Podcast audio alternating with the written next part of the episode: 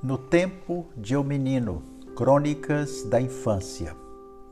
Episódio de hoje: Meu Cinema Paradiso. Sempre que me perguntam qual filme de minha vida, respondo na bucha: Cinema Paradiso, de Giuseppe Tornatore. Durante anos, da meninice à adolescência, grande parte de meu tempo foi vivida naquele mundo mágico chamado Cine Ideal. Ficava no bairro de São Raimundo, onde me criei. Guardo até hoje infindáveis histórias que, pelo sabor de encanto e aventura, entrelaçavam-se de tal modo com minha existência que perdiam a fronteira entre a realidade e e a ficção projetada naquela imensa tela do cinema de minha infância.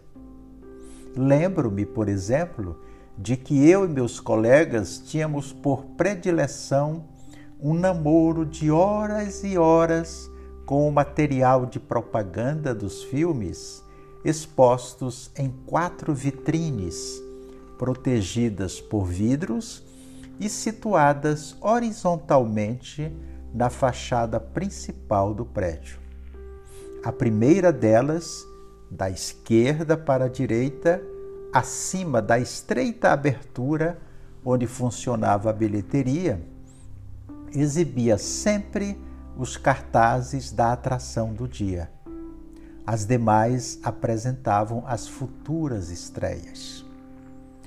Sem dinheiro para os ingressos, Fazíamos daquele namoro um compromisso diário, espécie de expediente sempre cumprido religiosamente com zelo e dedicação. Era a alternativa que encontrávamos para compensar o perverso muro a nos impedir de partilhar com nossos heróis suas aventuras. Aliás, nem sempre entendíamos o porquê de ficarmos do lado de fora. Afinal, eram tantas as afinidades com esses heróis que julgávamos aquele impedimento uma profunda injustiça. Mas lá estávamos, olhinhos vidrados nos cartazes, cada um por sua vez e ao seu modo, embalado pela vital necessidade de sonhar contribuía para construir imaginariamente uma história paralela àquela que a falta do ingresso nos proibia de ver. Sempre que um de nós exagerava na fuga aquele texto coletivamente construído, alguém apontava o desvio e aqueles fragmentos iam, pouco a pouco, ganhando incrível nexo em nossa cabeça.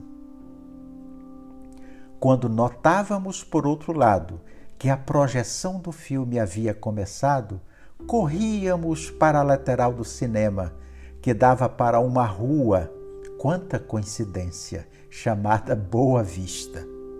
Havia uma janelinha bem no alto, daquelas de treliças, por onde conseguíamos vislumbrar pedaços de imagens no canto direito da tela mas o encanto não ia longe.